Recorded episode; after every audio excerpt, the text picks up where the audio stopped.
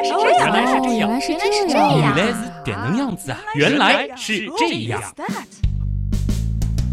欢迎来到《原来是这样》，各位好，我是旭东。大家好，我是紫琳。紫菱呢，向来是重视仙女人设啊，尤其是最近两年，对吧？当年我记得你是错过了《我们为什么这么臭》哦，也错过了著名的便便系列，嗯所以今天这一期我们为什么要撒尿，算是弥补一下你的遗憾啊。啊，嗯、虽然我们这种仙女啊，嗯体内多余的水分呢，都是化作香气蒸发掉的，但是作为凡人的你们，撒尿这件事情，啊，真的是的确和呼吸、吃饭、睡觉一样重要呢。嗯、怎么说呢？一天不吃饭。嗯一天不睡觉，这种事情其实某种程度上还是可以靠主观意志来坚持的，可以都通过宵，对吧？有可能有的时候饿肚子，嗯，但是要是谁能说自己可以憋一天不撒尿，人还好好的，那恐怕真是神仙了，要么就是真的有什么疾病啊。嗯，哎，都说活人哪能给尿憋死啊？嗯但是小时候好像真的听老师说到过，说憋尿是真的会死人的。对，这个有机会可以和大家好好讲一讲啊，一点没错。那通常来说呢，我们成年人每天的小便次数差不多是四到六次，如果喝水比较多的人呢，可能会更多一些。那一天下来呢，大约会排出一点五升左右的尿液，这是一个平均值。那如果说把这个数据扩展到一升的话，按照八十岁来计算，嗯那我们一升的尿液总量。大致呢是在四十吨左右，这是一个什么概念呢？可以装满两到三辆的大型油罐车。哇，这种一生之和类的数据、真的有点震撼啊！啊这样说起来，我们一生当中会喝下去的水，它也是四十多吨吗？哎这倒并非是我们上面进多少，下面会出多少。哦，别忘了，还有出汗，还有包括就是其他一些情况，身体会蒸发掉的水分。所以更多。对，其实这个部分也有差不多四十吨左右，就是占到一半。那么因此，一升我们差不多会喝下去的水呢是八十吨左右。嗯，感觉在回答今天的题目啊，我们为什么要撒尿前，嗯似乎还得问一问，我们为什么要喝水呢？哎，是的啊。首先呢，生命起源于水中。那从一开始，其实水它就是构成咱们地球生命的主要物质。即使是对于已经适应了在陆地上生存的我们这些生命而言，我们的身体呢也同样延续着这些源自太古的组装及运转方式，所以离不开水。那么以我们人体来举例，正常人。成年人啊，百分之六十到百分之七十的体重都是由水构成的。嗯，我们女人就是用水做的，其实男人也是。所以以前也说过，那些快速减重法减的其实都是水重。对，而且我记得常有人会开玩笑啊，就是说你脑子进水了，不好意思，真的有水，是吗？这个时候你可以很淡定的回顶一句啊，不好意思，脑组织当中水的占比在百分之八十，我脑子里确实都是水，估计你脑子里没有水吧？是不是很棒虽然？乍一听觉得非常狠啊，啊但是再一想，那个人可能会非常确定这个人脑子里真的有水。好吧，呃，那我们再说一下水的作用了。这个啊简单的带过啊。中学生物的时候就讲过，人体是有八大系统：呼吸、消化、循环、泌尿、神经、内分泌、生殖还有运动。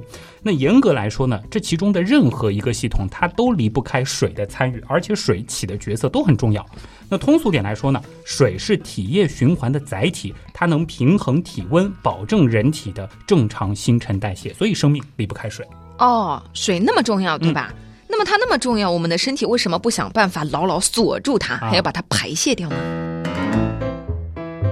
其实，在兽族崛起这个系列的时候，我们是曾经讲过，陆地上的生命啊，为了适应更加干旱的环境，其实已经很努力的在锁水了。但是呢，真要只进不出，嗯那我觉得只能说臣妾做不到。为什么呢？首先啊，绝大部分的食物里那都含有大量的水分，你无论是肉还是果子还是叶子，对吧？嗯如果这些水分只进不出，就算我们不再额外的饮水，那身体也会慢慢变成一个大水球，哦直到承受不住。那如果把蒸发考虑进去，有可能平衡吗？呃，这种情况就已经不是严格意义上的只进不出了。对当然，就算是这种情况啊，作为人类的我们，也依然没有办法不将一部分的水主动排出体外。为什么呢？因为事实上，我们排的不是水，而是毒。哎，突然之间感觉变成了一个养生节目，有没有？哎，那你刚才这个意思是我们的身体把这些所谓的毒素溶解在了水里，嗯，然后再借助水把它排出体外吗？对。哦，正是如此，水呢，它就是一种重要的介质，在我们的新陈代谢当中呢，起到了极为关键的作用。我们每天吃下的东西都需要在肠胃当中消化，而消化这个过程本身就会用掉大量的水。营养物质在一系列催化分解之后呢，溶于水中，随着血液输送全身。但是啊，营养这东西用之前是营养，用完了它就变成了废物。哼。不中用的东西，本宫不必留着。真是万物皆可宫斗啊！哎，我们来看一看我们常说的这个三大营养素：糖类、脂肪、蛋白质，它的这个分解消化的过程，包括淀粉、蔗糖在内的这些糖类，就是我们常说的碳水，消化的中产物是什么呢？就是葡萄糖，这个是可以被身体所利用的。而葡萄糖在被身体利用之后呢，它就会分解成水和二氧化碳。脂肪消化的终产物呢是脂肪酸，利用之后剩下的最终产物，同样也是水和二氧化碳。哦，那也就是说，即便吃进去的是糖和油，在消化利用之后也会剩下水和二氧化碳。对，那么蛋白质呢？这就是关键。蛋白质的消化终产物是氨基酸，那么在被进一步利用之后啊，剩下的东西除了水和二氧化碳之外，还多了一样，那就是尿素。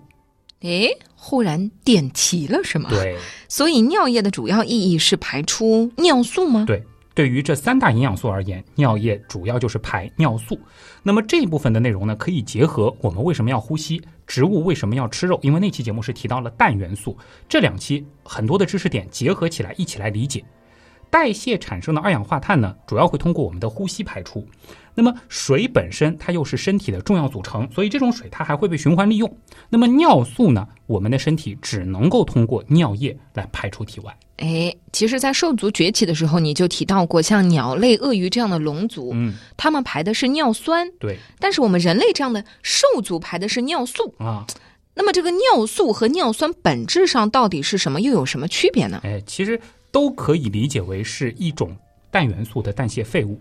尿素的化学式呢是 C H 四 N 二 O，叫做碳酰胺；而尿酸的化学式呢是 C 五 H 四 N 四 O 三。那在我们人类的尿液当中呢，其实也有少量的尿酸。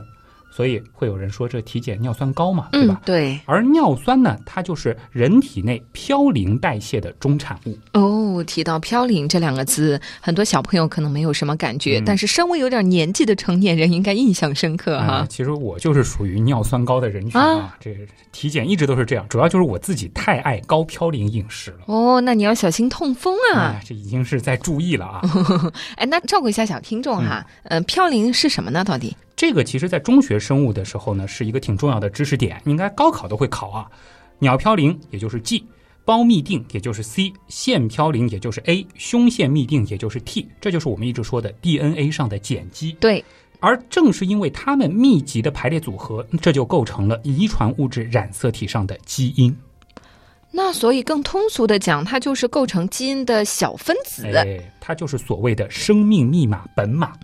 那么，所有的细胞内呢，其实都含有核酸染色体，这也就意味着它都会含有嘌呤。哦，所以只要是你吃的是生物，嗯，嘌呤的摄入几乎就是不可避免的，就是这个意思。当然还有个规律啊，就一般来说，对生命而言，越是重要的脏器，它组织细胞含的嘌呤就会越多。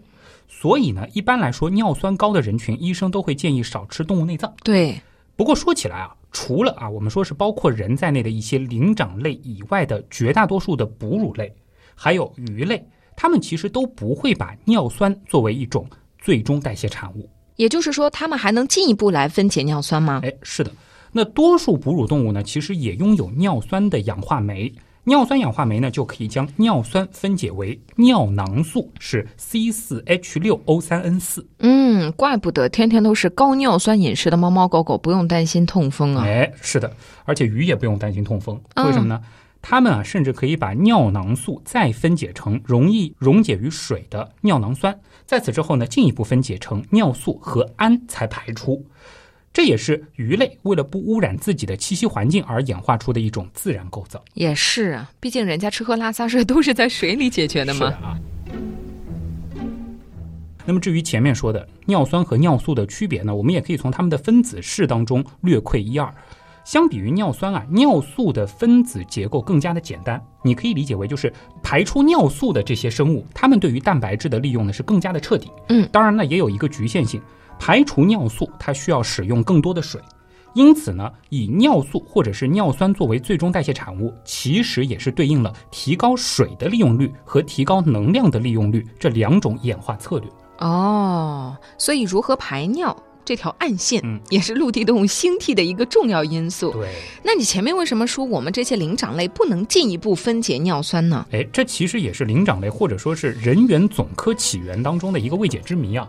那么对于这个问题的解释呢，目前的资料很有限。不过有科学家猜测，这或许呢并非是一种为了适应环境而产生的变化，可能呢只是一种无关生存繁衍的遗传突变。你可以理解为是一种遗传病，嗯，机缘巧合被保留了下来。哦，想想也是哈。按照远古祖先那种生存环境，嗯有的吃就不错啦。对有谁能像我们现代人一样，天天高嘌呤饮食啊？是的啊，富贵病。嗯，那么到目前为止呢，我们基本上是解释了我们为什么要撒尿这个问题。说白了，就是通过排除一部分水分的这种方式，将身体内以尿素为代表的一些代谢废物，包括还有一些可能我们一时半会儿利用不了的东西排出体外。嗯，当然，对于我们人来说，还会包括一些尿酸。对，那所以这些就是尿液的全部了吗？哎，肯定不止于此啊。做过尿常规检测的朋友呢，应该都会对尿液当中所含的多种微量元素，甚至糖、蛋白等营养素有一定的印象。这句话听起来为什么感觉怪怪的？我们说正常人尿液的主要成分呢是水，这个比例呢是占到百分之九十五以上，甚至百分之九十六到百分之九十七。哦，余下的部分当中呢，一半是尿素，另外一半呢，大部分是各种无机盐。此外呢，还有少量的糖类和蛋白。所以通过这些，你大概也能猜到尿液的味道了哦，有无机盐，咸咸的，啊，然后哟还带点回甘，是不是？少量的糖类是吧？这个感觉，啊，嗯，当然我没尝过啊，可能紫菱说的这个是差不多对的一种状态。如果尝过的朋友，可以在评论区里面分享一下啊，会有人尝过尿吗？啊 这个不展开了啊。哦，那么这其中呢，有些东西啊，它是和尿素一道作为无法利用的废物被一同排除的；还有一些呢，则是因为各种情况混入尿液当中。比如说啊，在尿常规当中，我们也会看到红细胞、白细胞、上皮细胞这些指标。嗯，我记得便便那个系列当中有一个著名的品便环节，所以接下来这个部分我感觉好像要进入品尿环节了，哎是吗？这个相比于当时这个品变，好像更有画面感啊，一杯一杯是吧？呃呃呃呃，真真的然后我我知道这个很多刀友对这种话题是喜闻乐见的啊。啊，那我们接下来呢，就从色、香、味，可能还包括形嗯这，几个角度来简单的展开一下，你确定是刀友喜闻乐见，不是你本人旭东喜闻乐见吗？都都一样啊。我们先说颜色吧。你说正常尿液它是什么颜色的？我们仙女是不撒尿的，我不知道呢。那我告诉你啊，哦，最理想的颜色呢，其实是我们说柠檬黄、透明清澈的淡黄色。那哦，如果说尿液和水一样完全透明，哦这可能是你喝了太多的水的情况。嗯当然还有其他的可能啊。那如果说这个颜色已经发黄，就是很明显的黄呢，嗯则意味着你水喝少了。那如果说是深黄，则是你的身体严重缺水的一个信号。哦，原来如此啊！嗯是不是很长见识啊？但是为什么会有各种不一样黄色？那么这个黄色是怎么来的呢？是因为尿素的关系吗？哎，这个要提醒大家啊，尿素它本身是一种白色晶体，那纯净的尿素溶在水中也是无色的，因此尿的颜色呢，它并非和尿素有关。我们细究的话呢，这种黄色主要是来源于胆红素的代谢物。胆红素又是什么呢？哎呦，这个话题要稍稍有些长啊！我记得在当年品鉴便便的过程当中呢，它也登场过。源头呢其实是红细胞。在正常情况下，红细胞呢它可以通过改变自身形状的方式，通过那些特别细小的毛细血管。但是随着红细胞的衰老，它们自身的可塑性就会降低，有可能就会卡住。嗯，尤其是容易滞留在肝脏、脾脏这样的部位。哎呦，那样不是会把血管堵住吗？哎，但我们为什么还好好的呢？就是因为身体它自然有应对的方法。这个时候啊，巨噬细胞就会把这些衰老的红细胞给处理掉。而红细胞的寿命呢，大约有一百二十天，这就意味着我们每天啊都会有差不多两千亿个红细胞被处理掉。哇，这个数字很惊人啊！当然呢，我们其实如果只看血红蛋白的重量，那倒也还好。这些被处理的红细胞呢，大约会释放六克的血红蛋白，而我们的身体呢，其实也会对这些东西物尽其用。血红蛋白呢会被分解成猪蛋白和血红素，猪蛋白呢它就可以被进一步分解成氨基酸，重新为身体所用，这也是蛋白质嘛。那么血红素呢，则会在一系列的作用下变成胆红素。哦，原来胆红素是红细胞分解之后的一种产物。对，那么这种东西呢，如果游离在血液当中，它是有一定毒性的，所以在我们的身体内，它们呢会被血浆清蛋白运送到肝脏，经过进一步的加工之后呢，再随着胆汁进入到胆道，接着在肠道菌群的作用下会生成胆素原。那么大部分的胆素原呢，就会通过粪便排出体外。这也是便便颜色的一个重要原因。哟，但是这个和小便的颜色又有什么关系呢？那还有少部分的胆素原呢，它就会进入到身体循环，然后呢，再经过肾脏，通过尿液排出体外。嗯，可尿的颜色。并不是大变色呀！你怎么忽然又知道了呢？啊，呃，就是我通过刚才的那种想象，我们仙女的想象力是特别的强。不排尿会大便是吗？哦，网上查的资料好了，圆不过去了。仙女，仙女下凡了啊！下凡了，下凡了。我们说抛开浓度和其他成分谈颜色也是耍流氓，对吧？嗯。不过呢，还有一个原因啊，就是我们说这个胆素原啊，它在粪便当中呢，其实会被氧化生成粪胆素。而经尿液排出的胆素原呢，它会氧化生成尿胆素，这两者的氧化程度是有所不同的，这其实也带来了色泽上的一定差异。此外呢，虽然尿液的浅黄色它主要是由尿胆素所导致的，但是啊，像是胡萝卜素混入尿液当中的红细胞等等，同样也会改变尿液的颜色啊。对，哎，你刚刚说尿里的红细胞，嗯。如果出现有红细胞的情况，是不是就是常说的血尿啊？对，不过血尿的原因其实非常的复杂。我们这期也不是医学上的节目，只是提醒大家，就是如果尿液是呈现出了粉红色，甚至红色，当然这里要排除一种情况，就是生理期的女性，嗯，这其实都是一个非常重要的疾病信号，比如说肾炎、结石，甚至肿瘤，当然包括外伤、心血管疾病等等啊，都有可能会导致血尿。这个是需要引起重视的。如果有这种情况，最好去看一下医生。嗯，那么其他颜色的尿呢？哎，那其实除了我们说黄色系的尿啊，其他颜色的尿它都有可能是身体异常的信号。比如说乳白色的尿，这种尿呢就有可能是由严重的泌尿道化脓感染引起的。也有可能是丝虫病的主要症状之一，这种病非常可怕。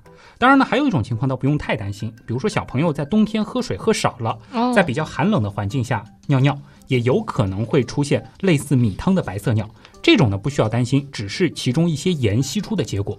如果家长不放心呢，可以收集一些进行一个加热，你会发现，如果这个尿液恢复透明了，那其实。就还好，没什么问题。这个画面也是很重口味啊，进行一些加热，放到炉子上。主要是关键是灶台上。关键大家要注意的就是尿液的这个和身体健康的关系嘛。嗯，对，所以大家还是要常常留意自己的尿色的。是的，那么其实这是一个很直观也很简单的方法。而如果说啊，你胡萝卜吃多了，或者说你在服用胡萝卜素、核黄素之类的药物。这其实呢也会让尿液呈现出明显的黄色，甚至是我们说 orange 那种橙色，橙色，对吧？这个呢也无需担心。不过呢，如果说黄的和浓茶一般，在排除是水喝的太少的缘故之后，则需要考虑是不是你的肝胆出现了问题。嗯，这种尿色好像往往是肝炎的信号。对的。那么原因呢，就是当肝脏或者胆囊有病的时候，胆汁到肠道的这条路啊会被切断，就只能够从尿里排出来。本来应该是走大便这条路的。那么尿液里呢，也因为胆汁的含量增加而呈现出深黄色。当然了，除了黄、白、红、茶、褐啊这些主要是偏暖色系的这个尿色之外呢，尿液甚至还可能会出现蓝色、绿色，甚至黑色的情况。这么恐怖啊！脑洞太大，休息一下。如果听节目不过瘾，你也可以去我们的微信订阅号逛一逛哦。与节目有关的更多知识干货，每周节目的 BGM 歌单，还有趣味猜题闯关都在那里了。微信订阅号搜索“刀科学”，刀是唠叨的刀哦。其实吧，你打“刀科学”的拼音也是可以直接搜到的。嗯，我怎么就没想到呢？蓝尿和绿尿呢？它通常是和服用药物有关，尤其是蓝尿，这个呢一般无需担心，医生、药师或者是药品说明上呢通常是会有提醒的。而大量服用消炎药之后呢，尿液有可能会呈现出淡绿色。当然，还有一种情况就是，如果尿里有绿脓杆菌滋生，这个颜色呢也会发绿。甚至啊，就是尿液当中的这个胆红素放久了，也有可能被氧化成胆绿素，这个呢也有可能会出现绿尿的情况。那么刚才说到的这几个颜色里面，我觉得最需要担心的是黑尿吧？想想就很恐怖啊。黑尿呢比较少见，当然有一种情况就直接就是尿血，这个有可能会呈现暗红色。我们说的就是黑色，这个呢常常发生于急性血管内溶血的病人，比如说恶性疟疾病人，医学上呢称为黑尿热，它呢是恶性疟疾最为严重的并发症之一。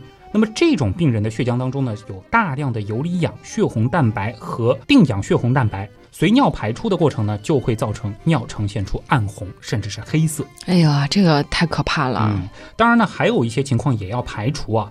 少数的病人服用左旋多巴、甲酚还有苯丙之后呢，也会引起排黑尿。这种呢，倒是停药之后会立即消失。所以呢，还是具体情况具体分析。嗯，总而言之啊，除非你是，呃，像我这样不撒尿的仙女，平时还是多关注一下尿色啊。对。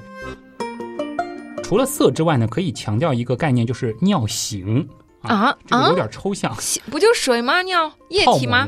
哦，这算是一种型吧，对吧？因为在正常情况下，尿液它表面的这个张力是很低的，形成的气泡呢是比较少的，就好比你猛摇半瓶矿泉水，会产生一丁点气泡，但它很快就会消失。对，那么尿当中东西肯定比矿泉水里的东西多，但它也不会持续时间太长。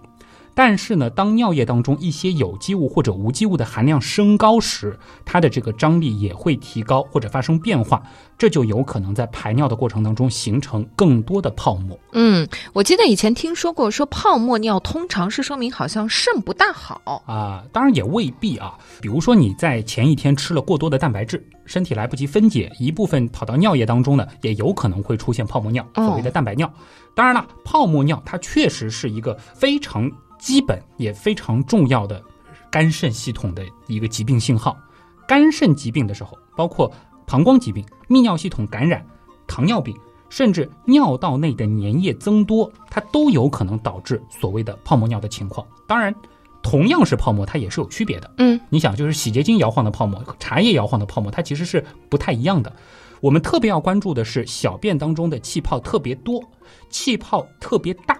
而且持续时间很长，就比如说你在马桶里尿完尿，那个泡泡一直居在那儿，可能几分钟甚至更长时间，它都不会自己消解掉。这种呢，最好是早点到医院检查。所以是一直不冲马桶是吗？也是一个观察嘛，为此而特地观察一下啊啊。哎，前面你说是要品鉴尿的色香味的啊，嗯，刚才说这个色的部分已经差不多了，那么香和味又是怎么个说法呢？那我们先说香，你觉得刚刚排除身体外的健康的新鲜的尿液，它是什么味道的？尿嘛，总归还是有点臭味的吧？而且我们一般会说尿是有一股骚气的。其实这是一种偏见啊。我们说健康的新鲜尿液，并不能算是臭的。或者骚的，不信的话，大家可以自己闻闻。这件事儿不难，甚至在一些常见的关于尿液正常气味的描述当中，会被形容为青草的芳香。形容它的人是不是对青草香有误解啊？啊啊！但是说回来啊，按照刚才你说的，尿骚。又是怎么回事呢？因为很多人都觉得还是有一点问题的，并没有闻到你说的青草的芳香味。但如果仔细想一想，你尿尿的时候其实并不会直接闻到那个尿骚，是那那那是，除非是来自于内裤的味道。哦，我一直在强调“新鲜”两个字，如果放久了，嗯。我们说再健康人的尿，那也是骚臭的。嗯，这就是因为尿素进一步分解之后会产生氨 NH 三，这个东西它可是有着强烈的刺激气味，所以尿骚你可以理解为就是氨气的味道。嗯，当然了，与颜色一个道理，组成尿气味的物质呢还有很多，而且呢，尿的气味是否正常，它同样也是身体健康与否的信号。哦，那尿还能有什么气味呢？这里呢，我强调一下，指的都是新鲜尿的味道。如果说就是刚尿完，您凑近闻一闻，或者就是尿的时候你就能闻到的味道啊。哦，如果说尿尿的时候你都能够明显的闻到那个十分强烈的骚臭味，嗯，我们所谓的氨味，这就说明啊，尿素在你的体内就已经被分解了。这个呢，很可能就是膀胱炎或者尿潴留的表现。而如果说是腐败的腥臭味儿，这很有可能是膀胱炎以及化脓性肾盂炎。那如果说是一些患有膀胱结肠瘘的病人，尿当中呢还常常会带有粪臭味。哦，那这些尿还真的是严格意义上的臭尿了。对。那有没有适合仙女们的气味儿呢？比如说花香啊、果香啊。你确定要这样吗？而且我特别提醒一下，对于尿的气味而言，这些貌似好闻的味道，同样可能是疾病的信号。啊，比如说果香、嗯苹果香味儿之类的甜水果味儿，这就常常出现于糖尿病病人的尿液。哦，而如果尿液当中有很浓的焦糖味儿，则可能是一种非常罕见的遗传病，叫七糖尿病，七数的七。好吧，那还还还还是不用这些花香啊、果香啊之类的青草了啊。香就可以了啊嗯，对对对对对对。哎，对了，有时候尿会闻起来有点带硫磺味，嗯，这是怎么回事呢？这个其实也是个正常现象，嗯和你吃的东西有关。比如说你芦笋、洋葱、大蒜这些吃多了，就有可能会有这种情况。嗯，还有呢，就是喝过酒的朋友，尤其是饮酒比较多，你会发现你的尿液的味道也会怪怪的。这个就是因为部分酒精它也会进入尿液来改变尿的气味是的，芦笋还真的就是我大概这一年里才知道的一个知识。啊。因为小朋友很爱吃芦笋嘛，嗯我们家，然后我总是隔一段时间会总觉得小朋友的尿有一股奇怪的味道，嗯然后我以前不知道为什么总觉得这个味道是人太累了，啊，然后我觉得不行，我小孩太累了。嗯。后来是我在一个文章里看到，我才发现，就是你就能明显的，因为自己说实话啊，这个你自己闻自己的尿真的不会那么的明显，但是小孩子你会特别的留意他的大便啊、小便啊等等，然后你就发现它是完全关联上的。哎。就跟吃火龙果和那个对大便会不会有红色一样，是的，是的，嗯。是的。而且女生的话，因为就是姿势的关系，就是不像男生，不容易闻到。男生的话，其实会比较容易，直接会闻到自己尿液，的看到和闻到，女生就比较难，是不是啊？所以即使是女生，我觉得还是可以回头看一眼啊。是的，我们还是要很重视尿的臭啊，还是香啊，这个味道还是蛮重要的，是吧？对，嗯包括那个色泽啊。最后呢，我们色香味啊，其实也说了形，我们最后呢来说一下尿的味，味道的味。哟，这个我觉得有点难了。你啊刚刚说到看一看，嗯对吧？闻一闻，嗯我觉得这都还能做到。嗯你叫我每次都尝一尝吗？这个我也觉得还是算了啊。但是呢，我们说尿液的味道，即使你没有亲口尝过，你也可以通过尿常规的结果来略窥一二。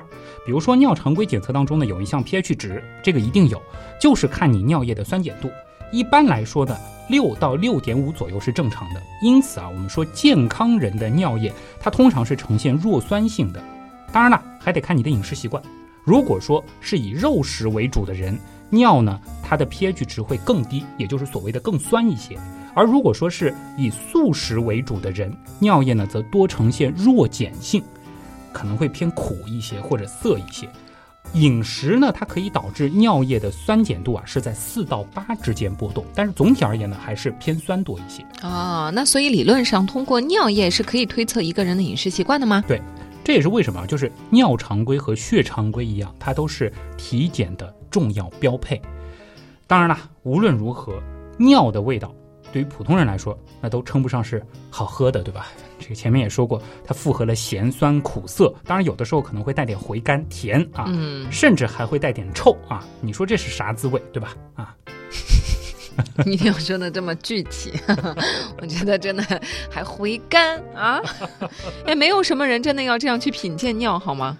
但是其实，在有一种极端的情况下，真的就会有人会主动喝尿。我们排除一些特殊的嗜好，或者以饮尿作为养生的一些伪科学养生信奉者。哦哟，那个什么童子尿煮鸡蛋什么那个是吗？这个是一种的，这个是传统文化，我们就不说了。但是还有以前就会有这种说是每天喝自己的这个来保健的这个，这不是形成了一个循环吗？我们说一种非常可以理解的极端情况下嗯饮尿的情况，那就是饮尿自救。哦，这个听到过的，这个是真的可以这样做吗？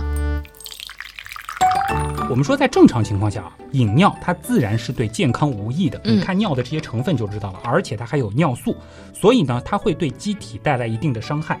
但是呢，在长期被困的情况下，尿液当中的水分对求生者来说它是有益的，这我们也要承认。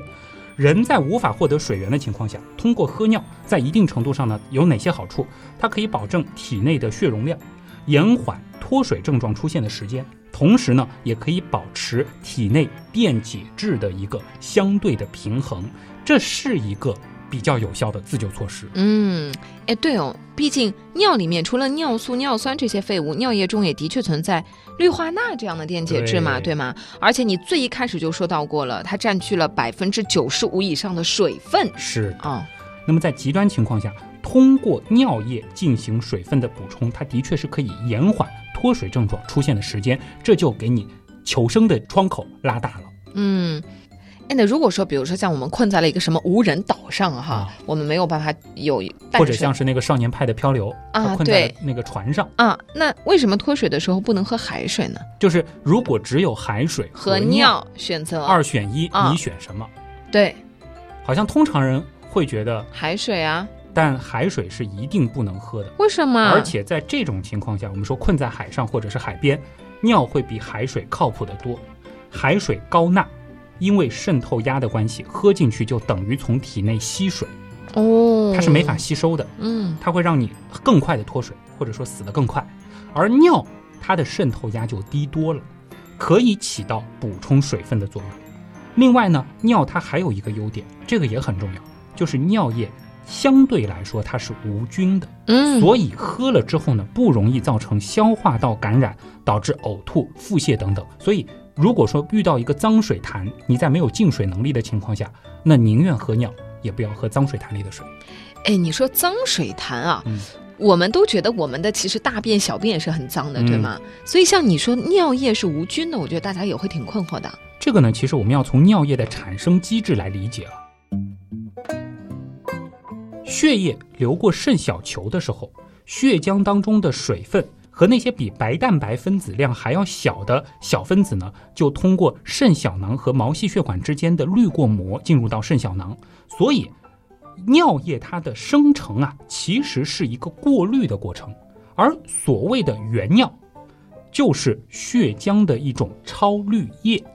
你的意思是尿在产生的时候就经过了过滤啦？对，而且能被这套过滤机制滤出来的东西，要么它本身溶于水，要么它特别的小，比细菌小多了。所以呢，除了泌尿系统本身有感染，或者说啊有一些细菌它会残留在尿道口，尿液我们是可以把它理解成是相对无菌的一种东西。而且这里我们可以再延伸一个尿液的应急用法，就比如说你在野外划伤了或者擦伤了，这个时候最好的情况是清洗一下伤口，对吧？那如果说没有消毒用品的话，又没有合适的水源，那我们怎么办呢？可以用中断尿液清洗伤口，嗯然后及时到医院就诊。虽然有一点重口味啊，但是在紧急情况下，倒也是一个好办法。嗯，我们一定要注意，就是采取所谓的中断尿液。嗯，就和我们这个验小便的时候一样，对，就就是先排掉一点，对，然后再接上，然然后又就不要最前面和最最后后面的。对，嗯，无论是应急补水，还是说用尿来应急清洗，这都是为了避免就是尿道口本身的细菌。另外呢，就是也尽量不要储存尿液来备用啊，哦，最好就是尿出来直接在那种特殊的情况下用掉使用或者是喝掉。对，嗯在海上被困的话，其实最理想的水源它肯定还是雨水，对吧？哦，对，如果你持续饮用尿液，你所有的水分摄入全是尿液的话，它也是有一个实现的，因为在体内呢，逐渐的就会积聚越来越多的尿素和尿酸，这就会使得我们水这个溶液对于尿液的这个溶解度，我们说饱和了，我们会中毒，甚至彻底无尿可排。所以呢，喝尿求生的人士，如果说啊被救的时间比较晚的话，那你会发现他们身上的这个症状，除了脱水之外，还会出现比较严重的肾衰竭。综上所述吧，就是以上这些法子，希望大家一辈子都用不上。原来是这样，就是这样。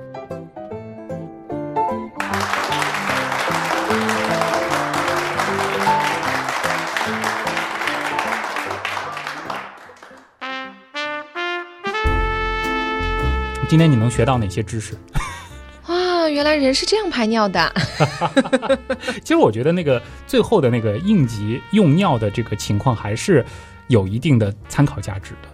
哦，对，虽然说这个情况可能会遇到的人并不多，嗯。但是就像我们平时说到，可能我们在节目里面也会说一些安全知识，这个也是说以防万一，在你需要用到的时候，脑子里有这些方法在。还有就是你前面说到的，比如说要看它的色香味啊嗯什么的，我觉得虽然可能不会每个人每天都那么仔细去观察，但是当真正出现比较大的异样的时候，当我们知道这些知识，嗯还是可以给自己提个醒。对我们说下三路的话题，感觉好像难登大雅之堂，但却是和我们的生活嗯我们的健康对健。康等等息息相关啊。所以大家在听着乐的同时呢，也一定要留个心，这个呢是关注自己的一个非常好的习惯，是吧？最后呢，简单的做几个案例。关注紫菱的微博可以是新浪微博搜紫菱菱，孩子的紫，菱晨的菱。那旭东呢是旭日的旭，上面一个山，下面一个东。当然呢，也欢迎大家到我们的微信订阅号“刀科学”来看一看啊。刀科学同时还是我们的原品店的入口，啊点那个周边的按钮就可以了。原品店里面呢有很多好玩的科学小周边啊，什么钟啊、伞啊，反正这个星球系列，嗯包括这个 T 恤有各种生物系列啊，也是欢迎大家来选购一下。那么最后呢，也是欢迎大家到我们的原样刀友会来认识一些新朋友，在 QQ 群直接搜“原样刀友会”啊。其实现在每个群都有一些空位，所以你搜到哪个，或者说你看哪个群的名字和你比较对眼，就欢迎加入。好，以上就是今天的原来是这样。再次感谢通过所有方式支持和帮助过我们的朋友，嗯，原样的发展离不开大家的支持。我是旭东，我是子林，咱们下周接着聊。再见。